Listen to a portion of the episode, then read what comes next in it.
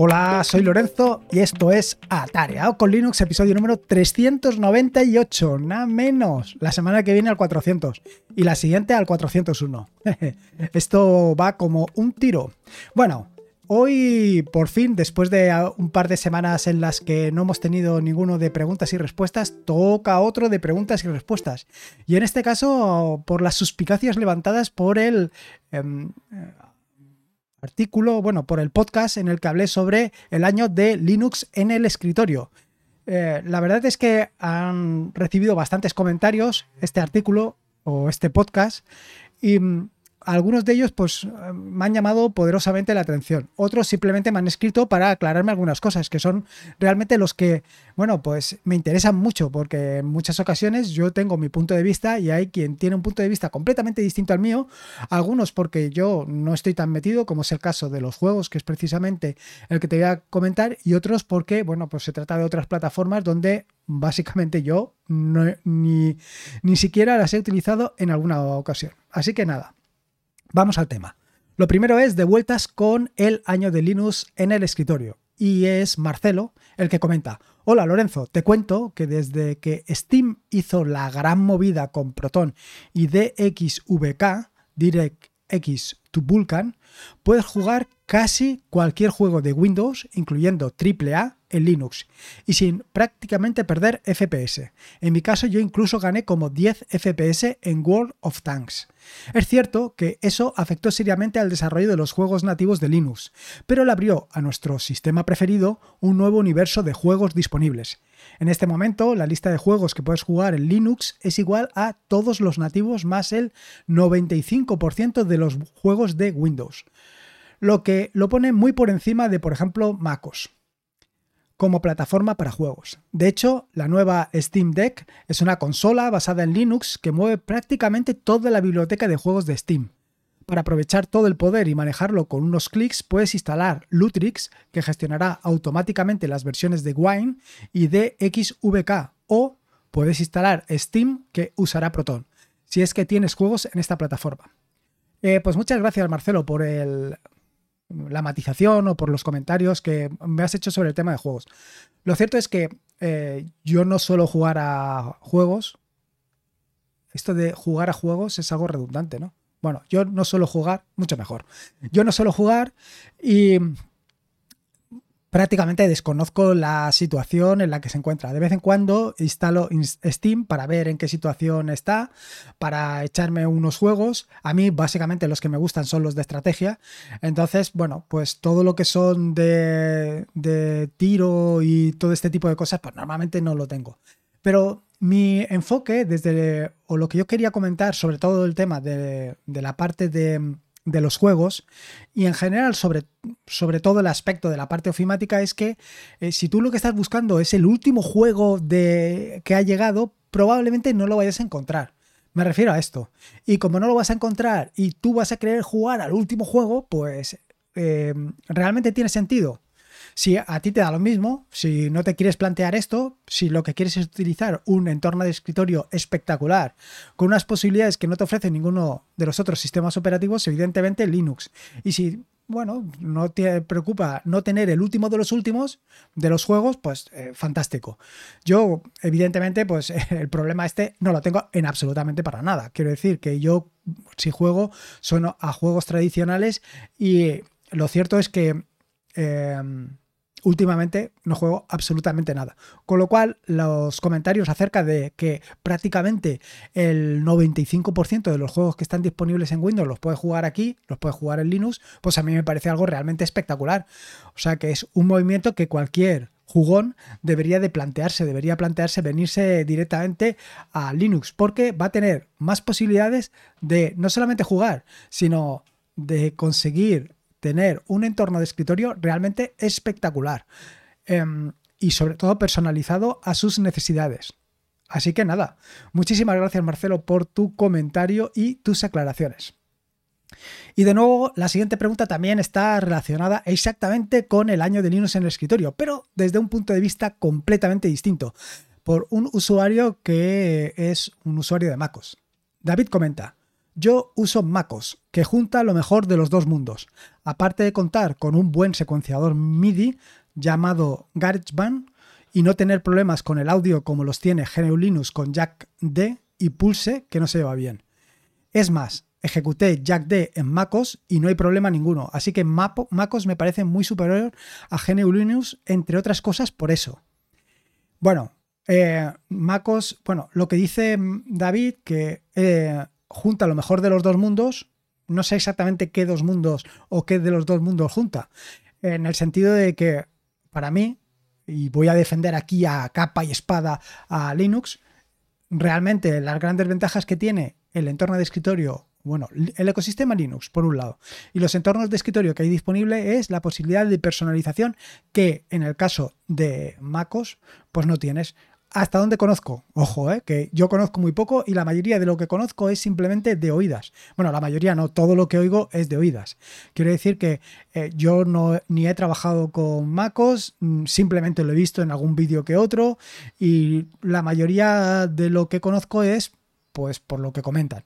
Pero Evidentemente no te puedes montar un Tailing Window Manager como puedes montártelo con eh, Linux, ni puedes hacer nada de esto.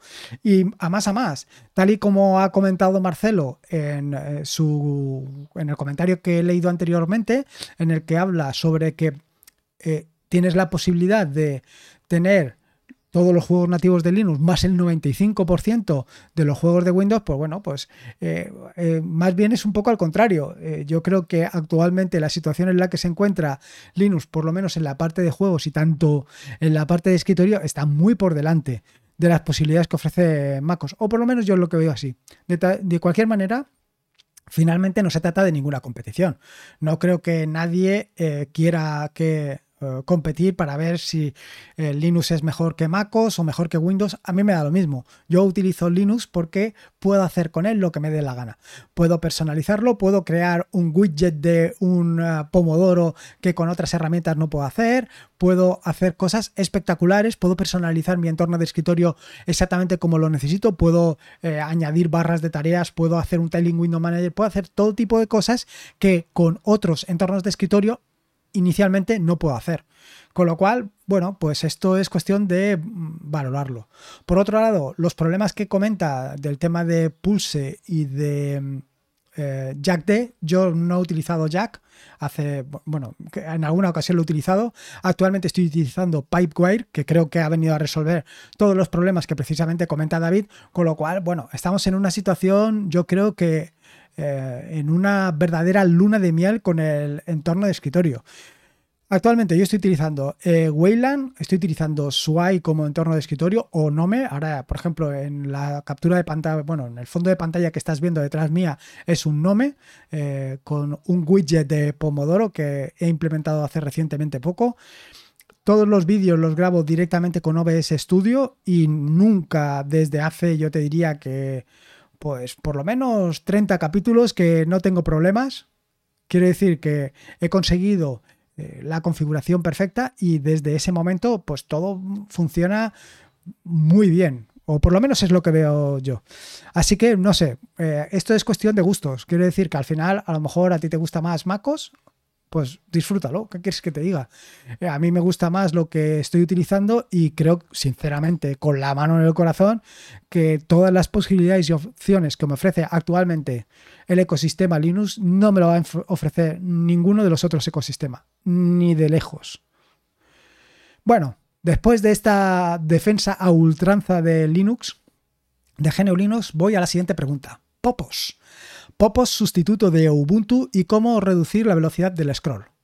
Sergio pregunta, hola Lorenzo, hace tiempo que te sigo en los podcasts, quizá cuatro años o cinco o seis años, hace tiempo que no lo recuerdo.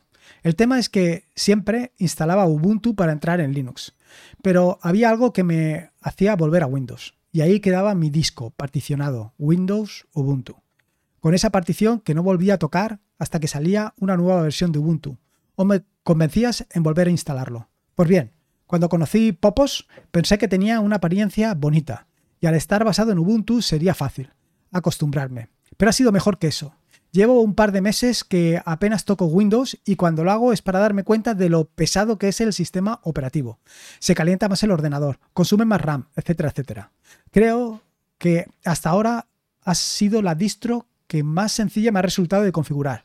Solo hay una cosa, esa maldita que nunca he conseguido con ninguna otra distro y es cómo configurar la velocidad del scroll del touchpad. Lo tengo configurado para bajar con dos dedos, pero cuando lo hago prácticamente me baja o me sube hasta una punta de la página. Me gustaría que bajara o subiera mucho más lenta. Mucho más, muchas gracias de antemano. Pues gracias a ti, Sergio. Gracias a ti por dos cosas. La primera es por compartir tu experiencia. Y la segunda, por plantear una pregunta y por eh, básicamente eh, traerme algo nuevo al podcast. Respecto a Popos, lo tengo pendiente, tengo pendiente probarlo. Eh, ya sois muchos los que me insistís en el uso de Popos. respecto a si Popos es el sustituto de Ubuntu o Ubuntu es el sustituto de Popos o puntos suspensivos, la verdad es que como ya he comentado en más de una ocasión, son cosas que, bueno, a mí prácticamente me dan lo mismo. En el sentido de que al final yo lo que estoy utilizando es o bien el entorno de escritorio que me ofrece NOM o bien eh, el entorno de escritorio que me ofrece SWAI. Antes el entorno de escritorio que me ofrecía BSPWM. Entonces, al final, con lo que trabajo, con lo que uso, con lo que disfruto es con esos entornos de escritorio. Estoy muy cómodo. Eh, lo que comentas tú de que mm, utilizabas Windows y eh, la partición y tal, yo actualmente solamente tengo Manjaro instalado. Pero igual que tengo Manjaro, podría tener Ubuntu perfectamente, porque lo que estoy utilizando al fin y al cabo es el entorno de escritorio NOM. La razón, y esto ya lo he comentado en más de una ocasión, para utilizar Manjaro es básicamente los repositorios AUR.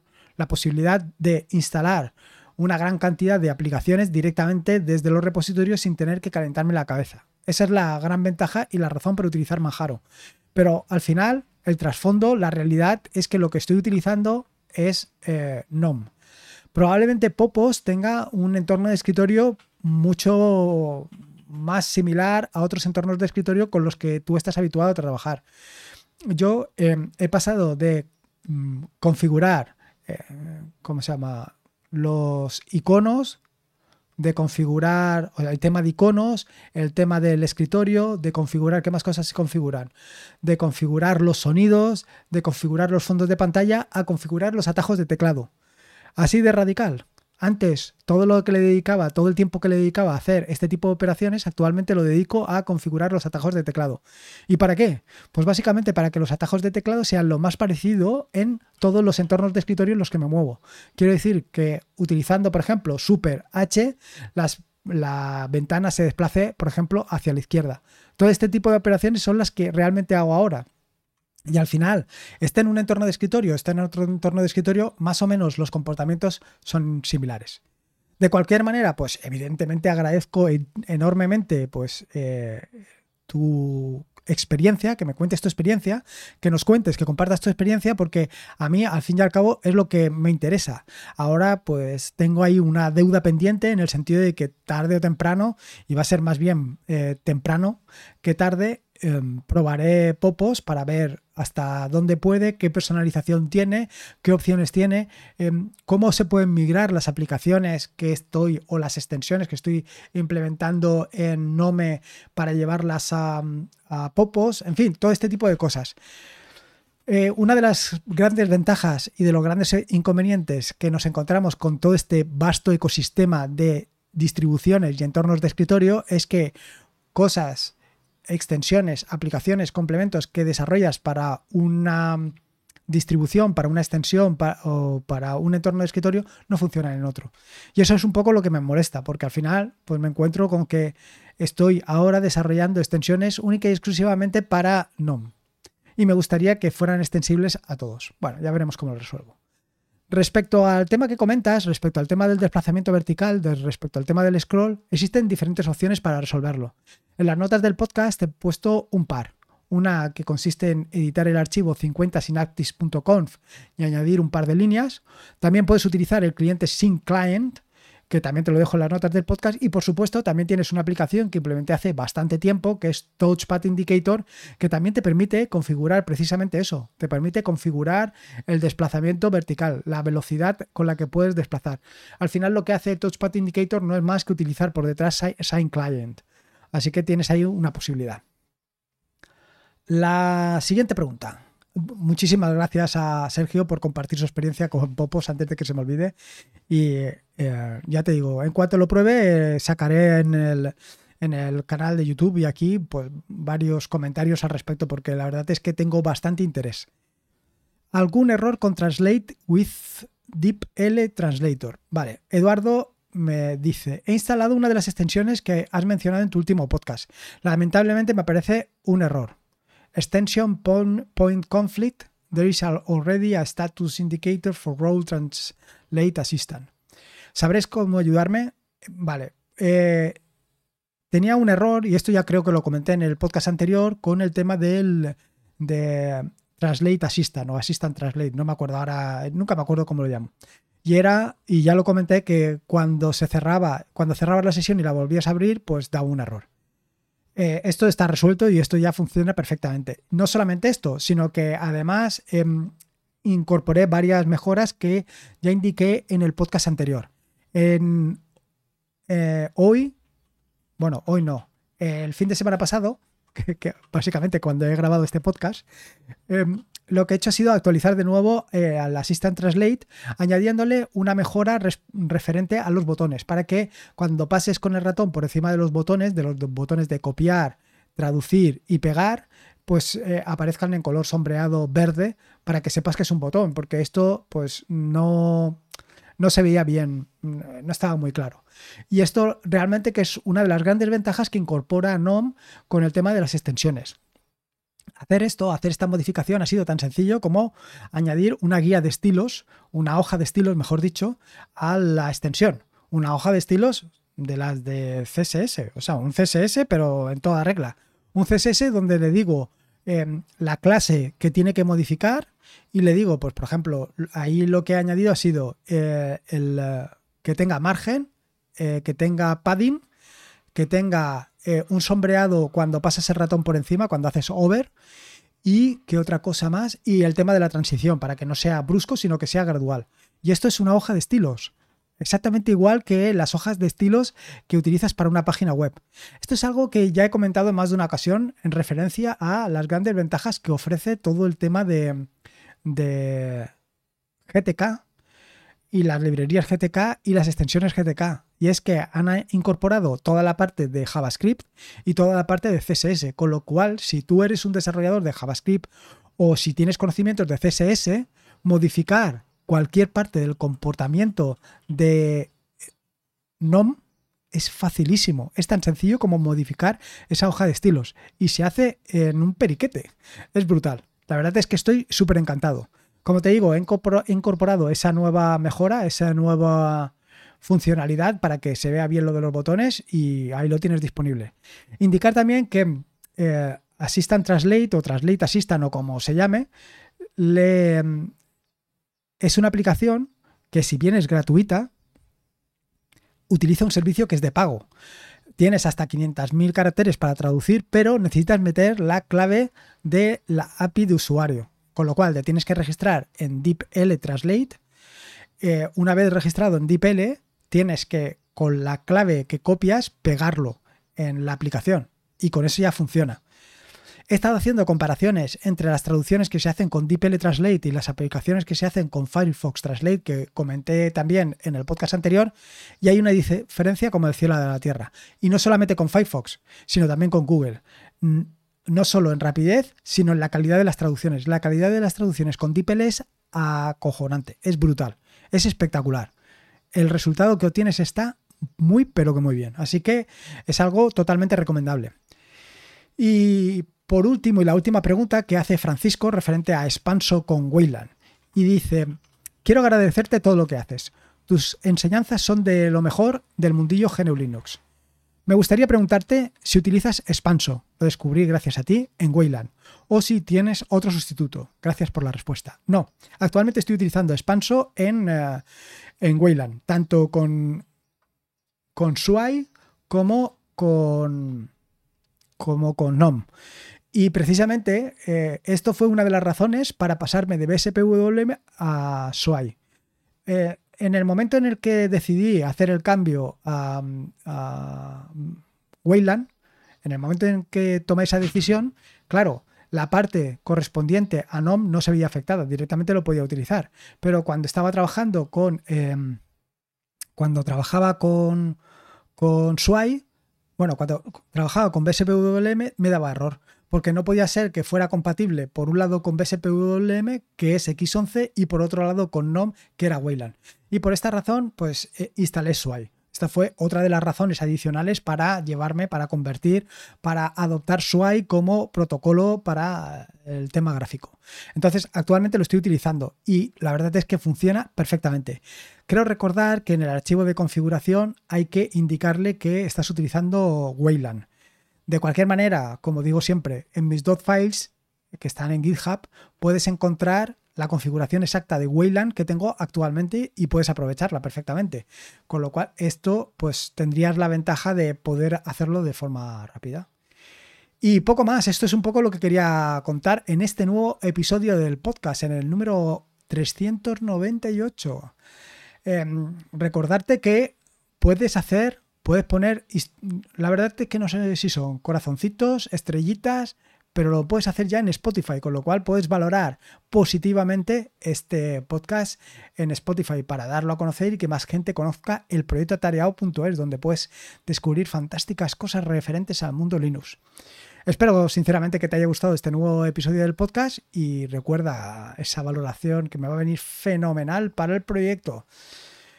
Recordarte que este es un podcast de la red de podcast de sospechosos habituales, donde puedes encontrar fantásticos y maravillosos podcasts. Puedes suscribirte a la red de podcast de sospechosos habituales en feedpress.me barra sospechosos habituales. Y por último, y como te digo siempre, recordarte que la vida son dos días y uno ya ha pasado. Así que disfruta como si no hubiera mañana. Y si puede ser con Wayland, DeepL Translator, el Popos y por supuesto el año de Linux en el escritorio, mejor que mejor. Un saludo y nos escuchamos el próximo lunes. Hasta luego.